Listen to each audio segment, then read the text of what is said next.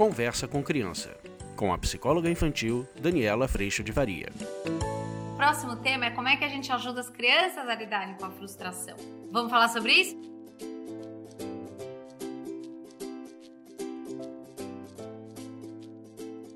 Eita, turma, talvez esse seja um dos temas que mais aparece lá nos nossos encontros do curso online. A birra, a frustração, a criança quer do jeito dela, na hora dela, dependendo ainda do temperamento. Às vezes temos temperamentos muito dominantes. Isso às vezes fica cada vez mais difícil quando principalmente a gente entra num embate e quando a gente entra numa disputa de poder. Então, se você quiser aprofundar este tema que a gente vai tratar aqui, trazendo as situações que você vive aí na sua casa e que sim, é muito exaustivo, às vezes muito frustrante, eu te convido para vir para o curso online. É um ano de curso, a gente transforma toda a nossa postura, principalmente, e isso afeta diretamente o sistema da nossa família, as relações são sim transformadas, e eu adoraria ter você lá conosco. A gente tem encontros três vezes por semana, no grupo de pais e mães, dentro do Zoom, que a gente se vê, conversa, chora junto, se acolhe, além de todo o conteúdo gravado que vai trabalhar exatamente nesse processo de educação, partindo de um lugar de imperfeição, de responsabilidade, do melhor possível, da gente cuidar do que sai da nossa boca e do espaço de perdão que muitas vezes é necessário na nossa família. Então eu te convido para você vir fazer parte, para a gente poder aprofundar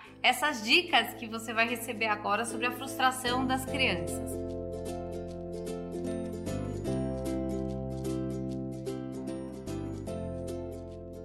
Primeira dica é que nesses momentos eu preciso começar essa conversa. Imagina se tem a criança lá frustrada, menor, maior, tanto faz. A criança menor muitas vezes tem uma comunicação mais limitada, então há muito choro, às vezes se joga no chão, se debate, etc. A criança maior às vezes emburra, responde, bufa, é grosseiro, às vezes é ríspido, mas isso tudo conta de uma frustração que está acontecendo ali. Então, às vezes a criança vai ficar mais agressiva, mais explosiva, mas isso conta de provavelmente uma frustração disparadora dessa situação e a gente pode, num primeiro momento, primeira dica, fazer um scanner dentro de mim para perceber, eu sinto isso quando as coisas não andam do meu jeito. Eu fico frustrado também, fico irritado, fico chateado, fica, ó que fica. E aí eu consigo partir para a primeira dica que é eu acolher esta criança eu sei, quando não é do nosso jeito é ruim mesmo, eu também fico chateado, ou quando eu investi em alguma coisa e deu errado, eu também fico triste, eu também fico bravo. Eu também gostaria que tudo pudesse ser do meu jeito na hora que eu quero e as coisas não são. Tem que fazer parte chata da vida, eu sinto muito, tem mesmo, eu também acho muito chato. Então, o acolhimento, ele só é possível, e muitas vezes as pessoas falam do acolhimento como eu me colocar no lugar do outro, que é quando às vezes a gente vem com essa frase, quando eu tinha sua idade, não, gente. O acolhimento acontece quando eu me localizo hoje hoje sentindo as mesmas coisas que você sente. E talvez só para dar um adendo, esse é um dos grandes pontos lá do curso online, que cada um faz o seu ano. Se você entrar hoje, vai vencer daqui um ano, mas tem gente que já entrou há três meses atrás. E o acolhimento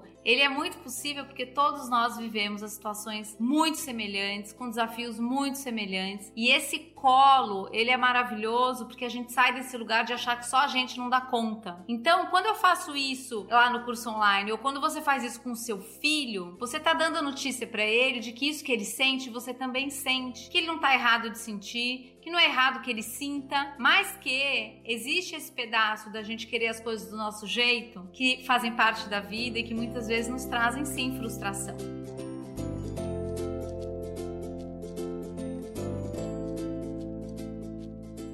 Segunda dica, eu já falei junto com a primeira. Então a primeira dica é perceber que eu vivo a mesma coisa. Antes de abrir minha boca, eu localizo na minha história hoje o quanto eu também me frustro, seja com os outros, seja com as situações. Segunda dica, eu acolher a criança a partir desse lugar. É quando a gente vai soltar realmente a frase eu também me sinto assim, eu sinto muito. Como é que eu posso te ajudar? Normalmente quando a criança ela recebe um eu também me sinto assim e você e ela tá acolhida, porque ela é compreendida no que ela tá sentindo, todo esse estardalhaço, seja grito, seja choro, seja resmungo, ele cessa porque essa criança já está sendo considerada, ouvida e acolhida. Então ele não está mais precisando gritar a revolta dele, por quê? Porque minha mãe está dizendo que ela sente a mesma coisa e que ela me entende. E aí uma calmaria normalmente surge para que a gente possa então agora lidar com a situação, que é a dica número 3.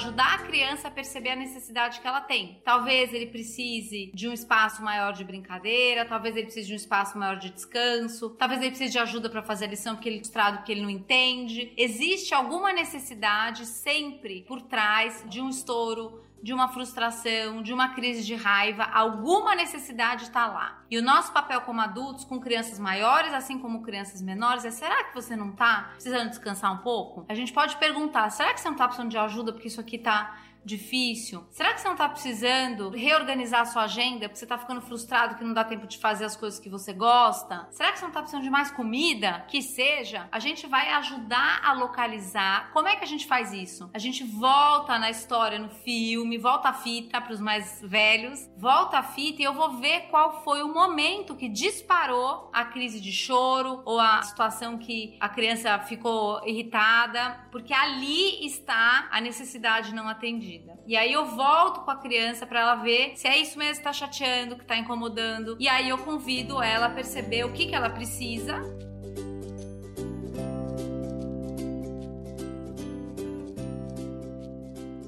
E aí, quarta dica, a gente vai localizar com consideração como é que a gente pode lidar com essa situação. Então ela precisa brincar um pouco mais, mas ainda tem lição para fazer. Então vamos fazer o seguinte: topa, eu vou te considerar, mas eu não me abandono, porque a lição precisa estar tá feita. Então você topa, você vai descansar 15 minutos, dá um refresh aí, dá uma, uma, uma desanuviada, mas daqui 15 minutos precisa voltar para a lição. Aí vocês vão pensar, ai, Dani, mas na hora que voltar pra lição vai chorar tudo de novo. Aí você vai acolher de novo. Eu entendo a necessidade, você queria não fazer lição, mas eu sinto muito, precisa fazer. Então vamos firme aí, você vai acabar esse negócio, depois vai ter mais tempo de descanso. Então, todo o processo pelo acolhimento, ele coloca todos nós na possibilidade de aprendizado. Porque se não é via acolhimento, vai ser via exigência. E na além da gente estar tá disparando a construção de eu devia ser diferente do que eu sou para que minha mãe me ame, para que eu tenha valor, para que eu seja reconhecido, eu tô sem a possibilidade de aprender. Aprender a ouvir esses sentimentos e todas essas notificações, aprender a perceber o que eu preciso, aprender espaço de consideração de como que a gente organiza tudo isso e assim por diante.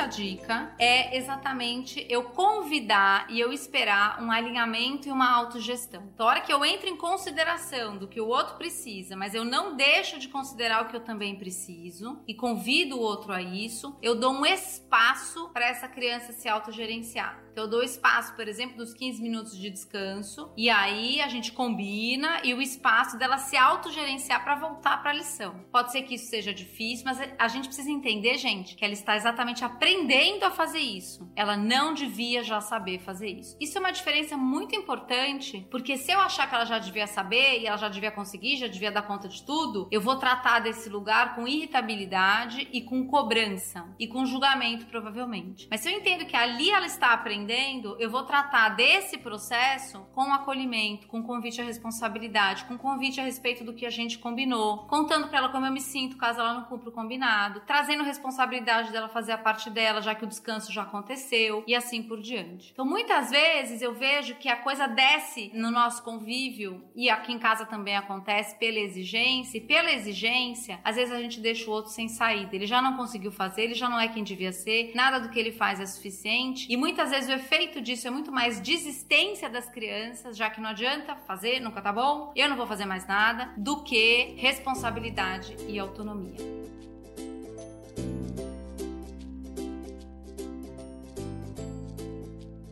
Então, gente, com essas cinco dicas que passa por eu perceber o quanto eu sinto, eu te acolho, a gente localiza o que você precisa, a gente considera o que você precisa e o que eu preciso no espaço de como a gente pode lidar com a situação. E eu dou espaço de gerenciamento para você, a gente vai construindo uma caminhada de aprendizado com todos os desafios que acontecem no nosso dia a dia. Vai estar tá pronto, vai estar tá perfeito, vai chegar o dia que tudo deu certo, nada mais. Não. Nós estamos numa condição humana de imperfeitos e aprendizes e de todo dia nós temos essa oportunidade. Nós adultos ainda vivemos isso isso, por isso que esse acolhimento é possível e por isso que a gente pode partir para todo esse processo da vida que é muito desafiador com a humildade de quem também está aprendendo. A hora que a gente começa a viver isso em casa é muito legal de ver realmente o aprendizado acontecendo e a responsabilidade crescendo no coração das crianças.